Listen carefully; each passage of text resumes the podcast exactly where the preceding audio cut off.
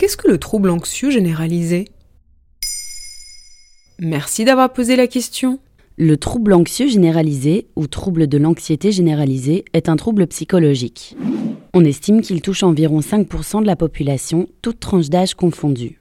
Mais si on se concentre uniquement sur les plus jeunes, les chiffres s'envolent.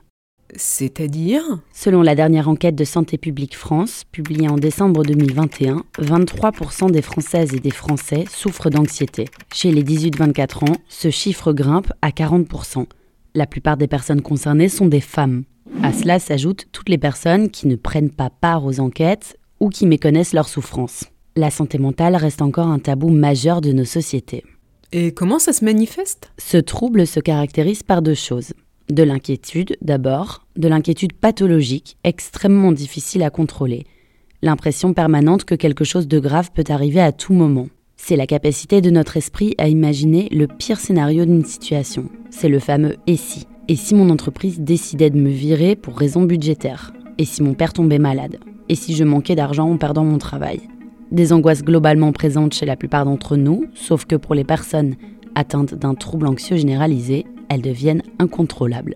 Elles peuvent aussi concerner des choses complètement triviales comme s'inquiéter de ne pas trouver le bon modèle d'ampoule ou de manquer d'œufs pour faire un gâteau.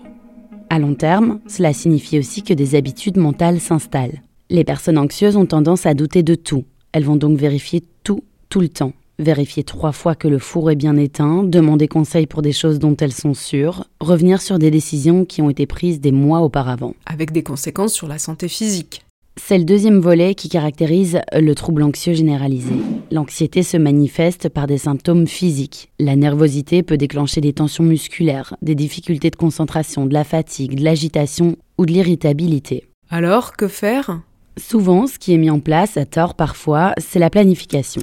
Puisque les personnes anxieuses sont intolérantes à l'incertitude, elles tentent de contrôler leur budget, leur temps ou encore leur avenir. Un objectif illusoire qui entretient justement le cercle vicieux des inquiétudes. Malheureusement, on a tendance à penser que cette inquiétude est naturelle, comme quelque chose qui ferait partie de notre personnalité. La plupart des psychologues proposent justement de changer les comportements problématiques qu'on adopte, trop se rassurer, trop vérifier, et non les émotions qu'on ressent, comme la peur. Il convient donc de se confronter volontairement à des situations nouvelles sans trop d'enjeux par exemple. Voilà ce qu'est le trouble anxieux généralisé. Et depuis le 13 janvier 2022, le podcast Maintenant vous savez, c'est aussi un livre. Alors courez chez votre libraire et découvrez plus de 100 sujets différents pour briller en société.